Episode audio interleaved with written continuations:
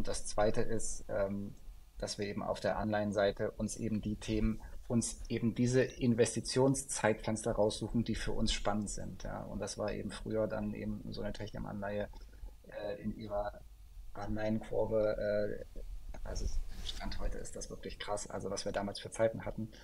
Ähm, da haben wir wirklich dann erwartete Anleihekursentwicklungskurven äh, gehabt und haben auf der Grundlage dann, okay, jetzt können wir zu 103 rein, dann wird die auf 100, äh, was weiß ich noch, 104 steigen und das ist dann unser Zeitpunkt, wo wir sagen, dann geht die auf 103 runter und äh, wir halten die eben noch und haben zwischendurch eben noch den Coupon.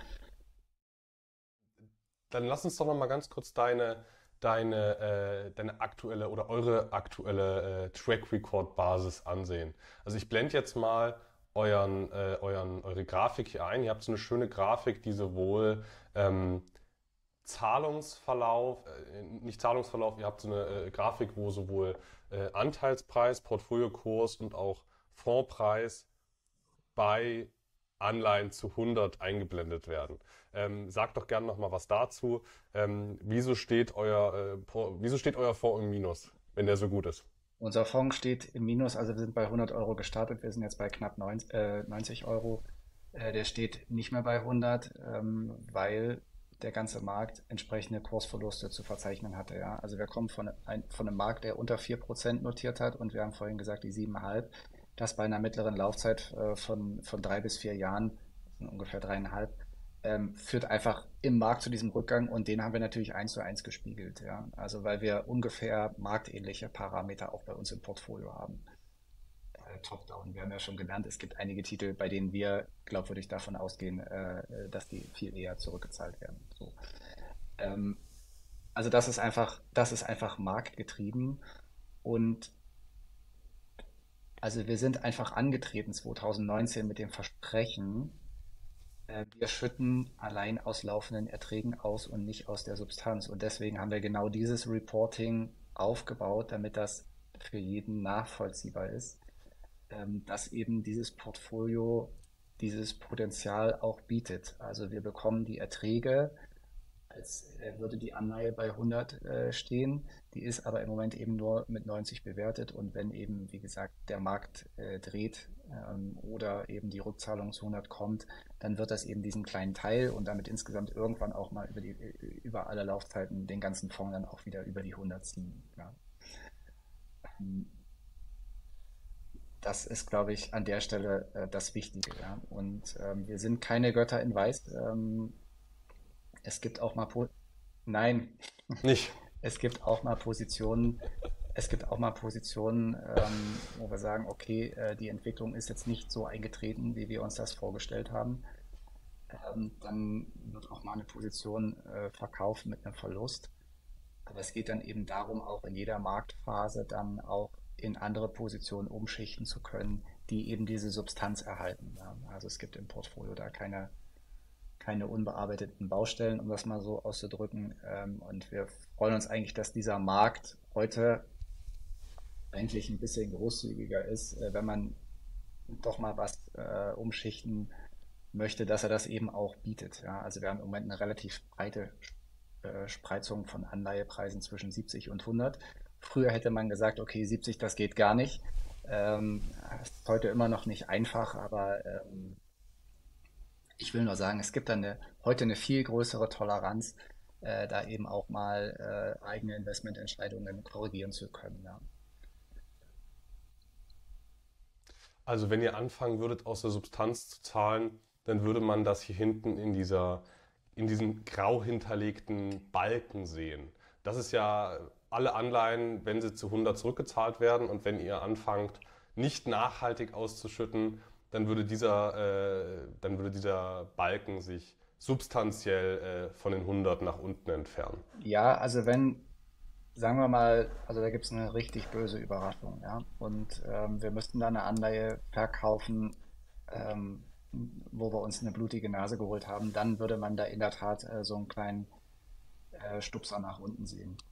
Ähm, ich also ich würde mir da aber gerne, also ein Toleranzband, also von plus minus drei Prozent, ja. Also das ist das, wo ich sage, äh, da bitte noch keine Sorgen machen. Ähm, da kann es immer Gründe geben. Wie gesagt, in der Vergangenheit hatten wir da auch mal eine 98 stehen. Ähm, das waren einfach Zeiten, wo so eine Techem-Anleihe bei einem Kurs von 106, 108 stand. Ja? Und wir haben dann auch eine Techem-Anleihe bei 106 gekauft, weil wir wussten, okay, äh, die steigt auch noch ein bisschen weiter. Also wenn, also weil einfach diese Zeiten waren damals einfach andere. Und so kommen dann eben auch mal solche Kennzahlen zustande. Und heute sind wir glücklicherweise da in einer viel gesünderen Position aus Investorensicht. Ja. Das ist eigentlich das Schöne an dieser Phase im Moment.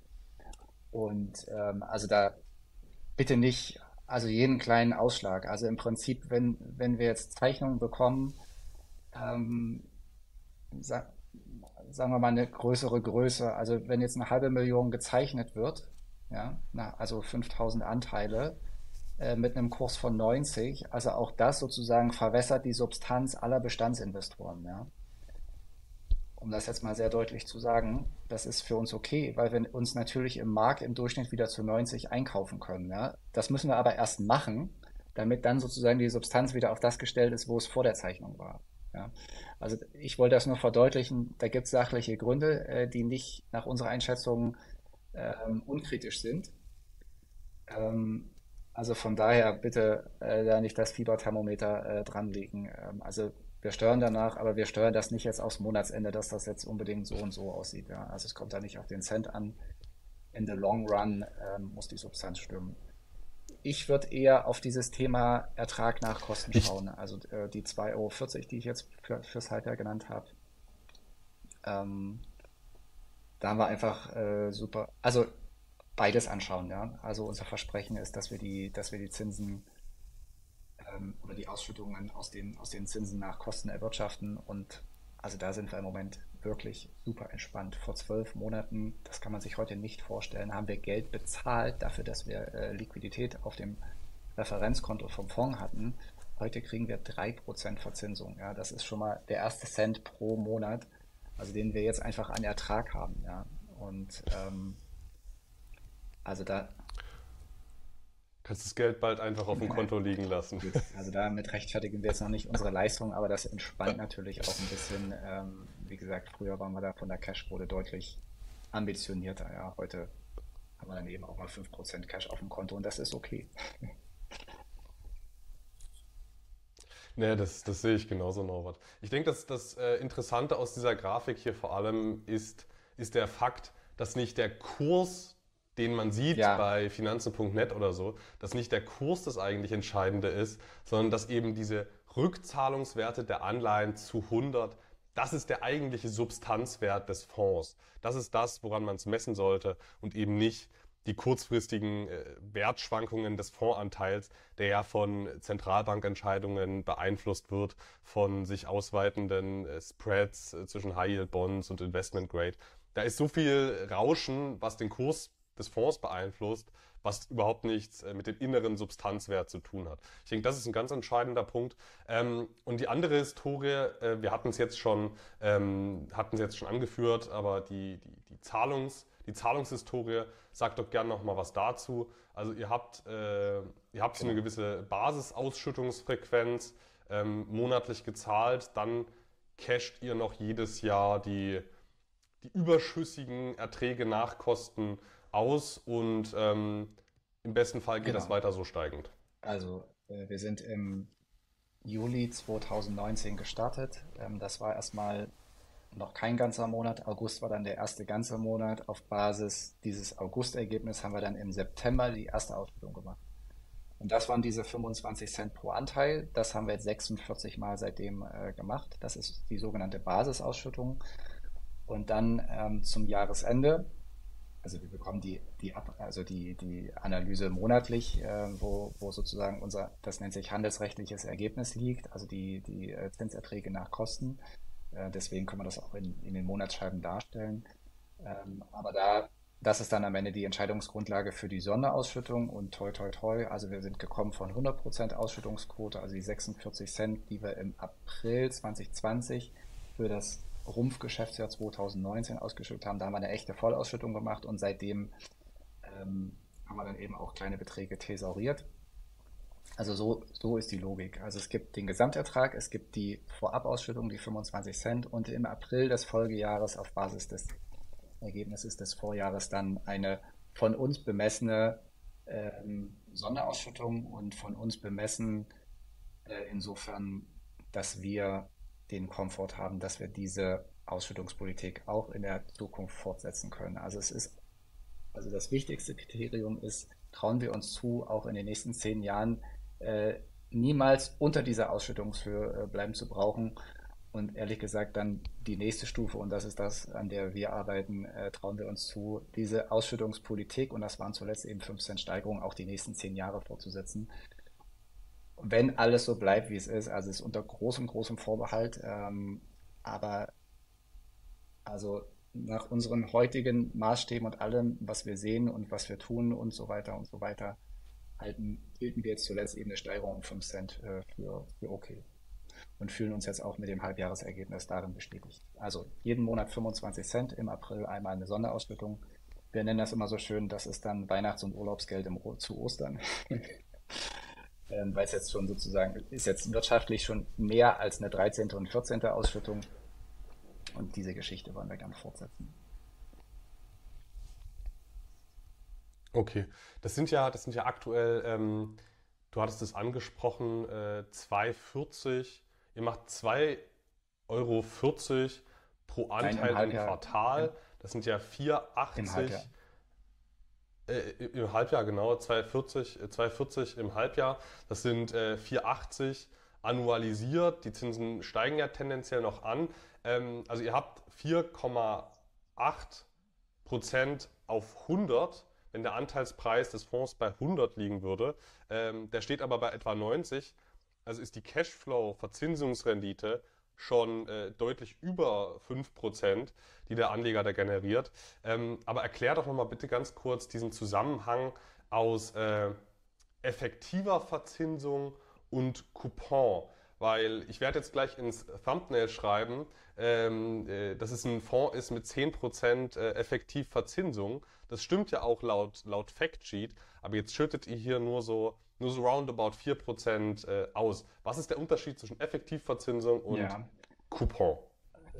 Wir können ja einfach nochmal die Techem-Anleihe bemühen. Ne? Also das eine ist das eine ist die 6%, die wir, äh, also das sind auf die 100.000, äh, die, die diese Anleihe groß äh, ist, sind das dann 6.000, also zweimal 3.000, die man im Jahr vom Unternehmen ausgeschüttet bekommt.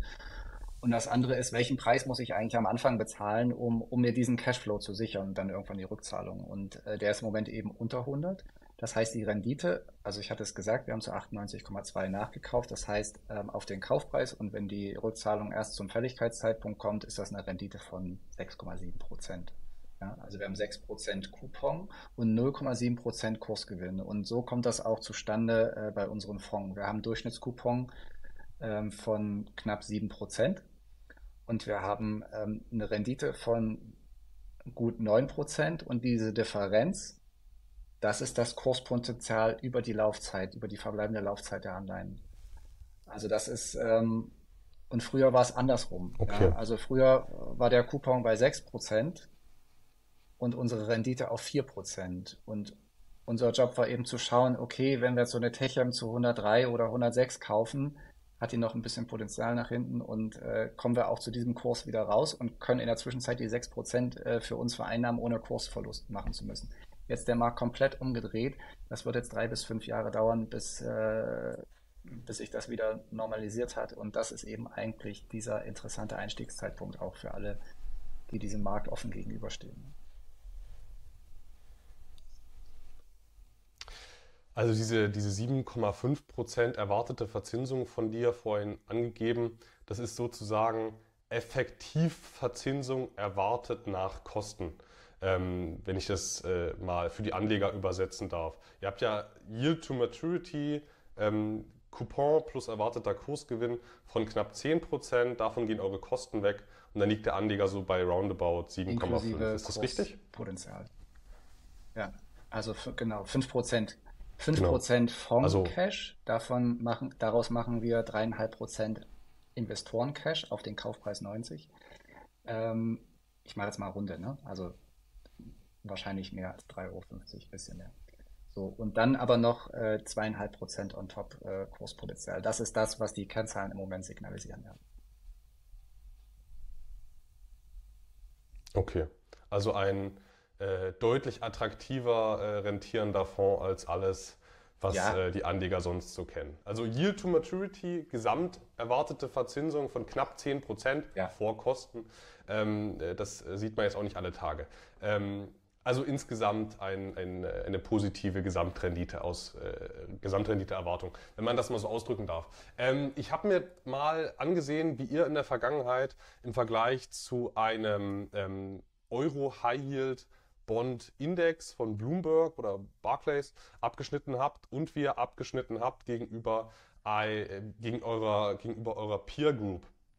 Also was, äh, was andere High Yield hm. Euro Bond Manager so geliefert haben.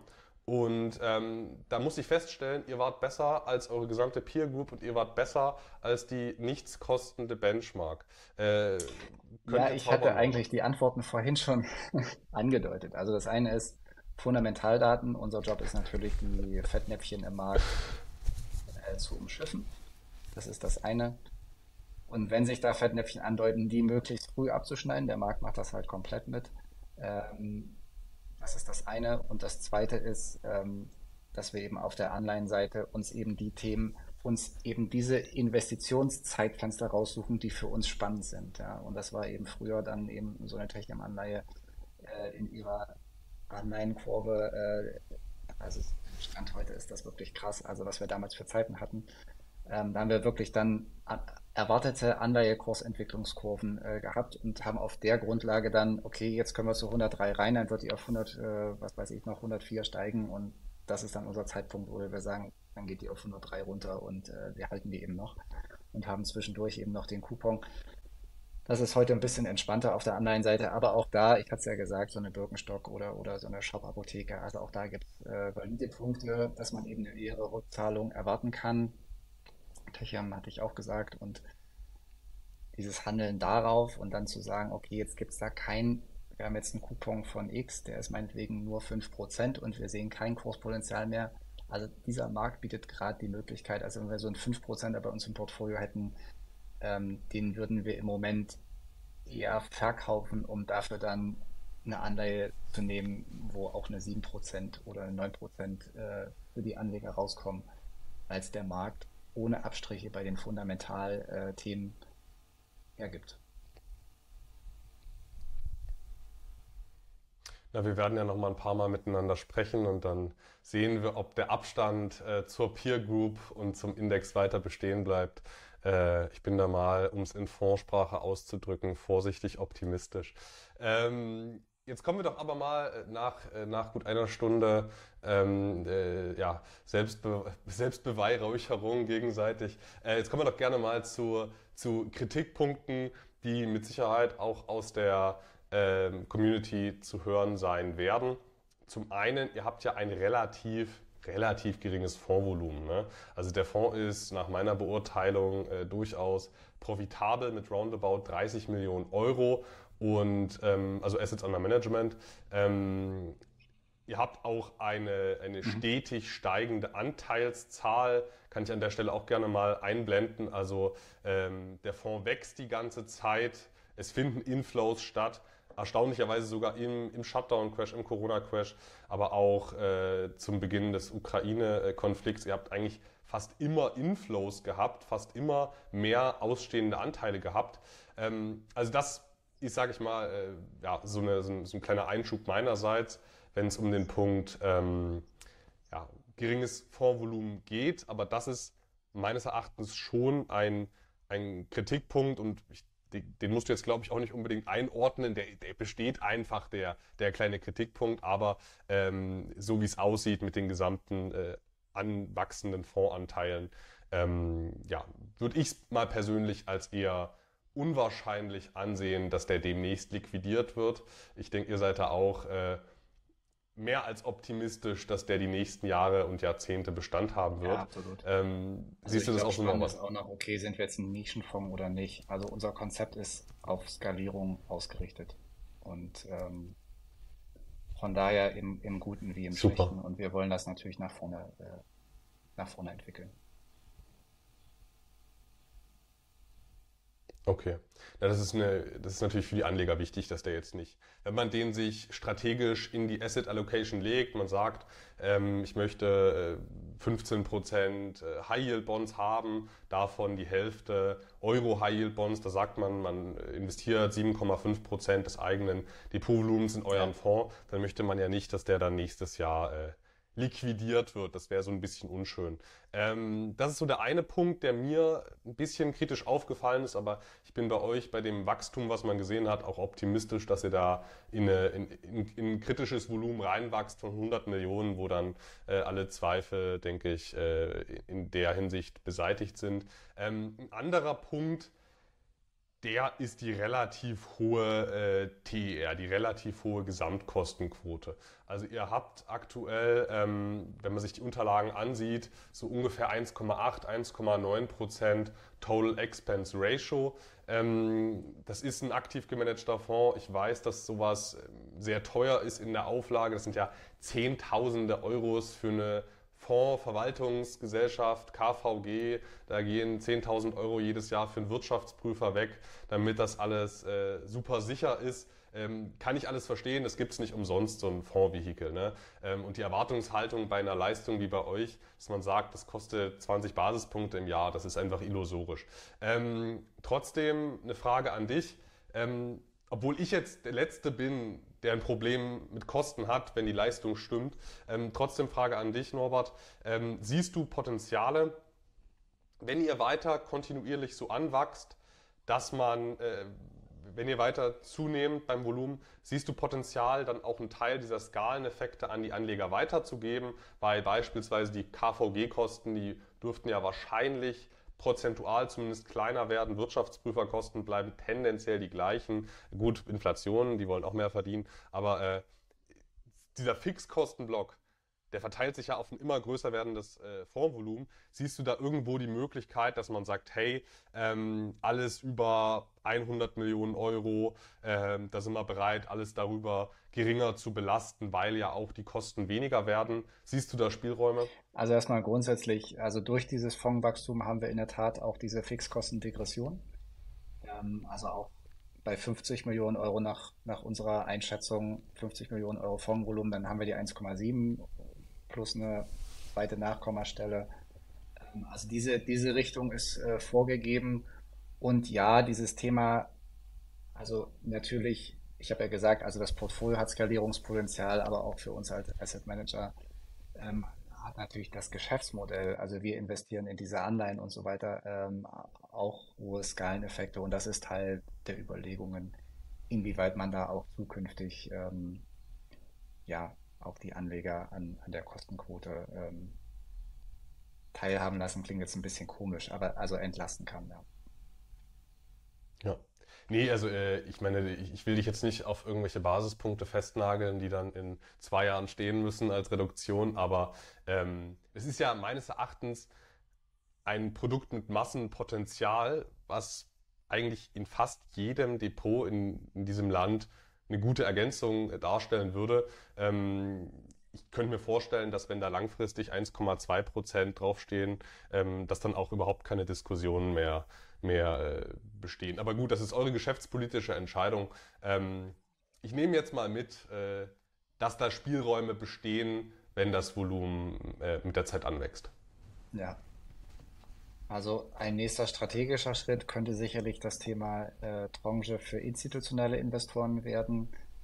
Ähm, also da wird es auch eine substanziell niedrigere äh, Kostenquote geben. Also äh, für die Investoren, ähm, die dann auch einen sechsstelligen Betrag investieren können und wollen. Ähm, also da können wir das definitiv anbieten, auch ähm, sobald die Tranche verfügbar ist. Ähm, auf der auf der Privatanlegerseite, ähm, also da, wahrscheinlich nicht, nicht so substanziell äh, runterkommen können, aber wie gesagt, ähm, inwieweit das möglich ist, also das ist auf jeden Fall äh, Teil, Teil unserer Diskussion oder äh, legitimer, legitimer Punkt. Und, und zumindest die Fixkostendegression, die ist ja zumindest schon mal die sicher. sicher ja. Also wenn das Volumen genau. anwächst, dann hat man zumindest die Fixkostendegression ja. sicher. Das ist ja schon mal ein, ein guter Punkt. Mhm. Also dann verteilen die sich auf ein äh, immer größer werdendes Fondsvolumen und dann sinkt die mhm. TR. Alles klar. Ähm, an der Stelle noch ein kleiner Einwurf. Schon jetzt kann man sich auch als Retail-Anleger und nicht nur als Insti ähm, die Kosten nennenswert reduzieren lassen, indem man den äh, FU-Fonds Bonds Monthly Income, ähm, indem man dem in einem Rentablo äh, kompatiblen Depot hält. Also es gibt, meine ich, äh, Comdirect-Depots, die an Rentablo gekoppelt sind und äh, DAB und noch ein paar andere.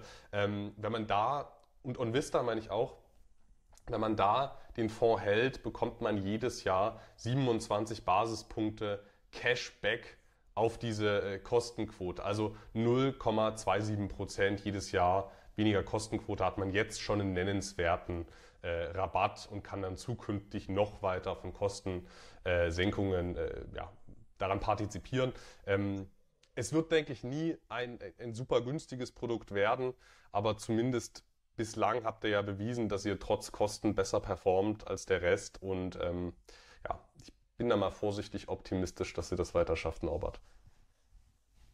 Wir arbeiten tagtäglich daran. Bist du denn, bist du denn selber oder seid ihr denn selber substanziell investiert? Das ist ja auch immer eine interessante Frage.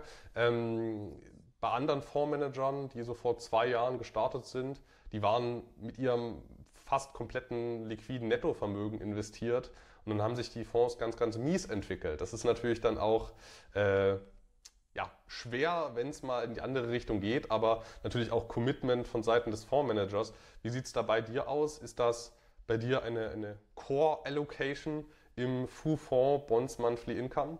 Ja, also für mich persönlich kann ich sagen, ähm, dass meine Beimischung, wenn man das so sagen darf, äh, bei 25 Prozent ungefähr liegt. Also vielleicht ein, zwei Prozent mehr oder weniger. Das hängt immer so von, der Rest sind Aktien. Ähm, hängt natürlich von den Aktienkursen ab, aber das ist ungefähr ähm, die Range, wie es in meinem privaten Depot aussieht. Okay, also 25% Gewichtung High genau. Yield, High Yield Bonds. Okay, das äh, klingt, klingt vernünftig. Und der Rest, der ist dann äh, Realty Income und andere Income Investments? Ja, breite Streuung, ja. Also eher fundamental orientiert. Ähm, das mag hoffentlich niemanden überraschen. Dann sind auch ein, zwei Immobilienthemen, die ich äh, ganz gut finde. Ähm, in dem Fall deutsche Immobilienthemen. Ähm, also ja, ähm, genau. Du bist halt echter Bottom-up-Investor. Ja, alles und klar. da sehe ich eben auch, was ich vorhin gesagt hatte, ja. Ähm, Value hat seine Zeit ähm, und ich bin froh, dass ich, ähm, dass ich Rentenfondsmanager bin, nicht Aktienfondsmanager, ja. Dann Norbert, hab vielen Dank für deine Zeit. Ich möchte dich jetzt auch nicht länger aufhalten. Ähm, screene mal bitte, bitte weiter nach hochverzinsten und möglichst ausfallsicheren Anleihen, damit die Investoren davon viel haben. Ähm, und dann hören wir uns ja demnächst äh, wieder. Hab vielen Dank für deine Anton, Zeit. danke dir. Schöne Grüße.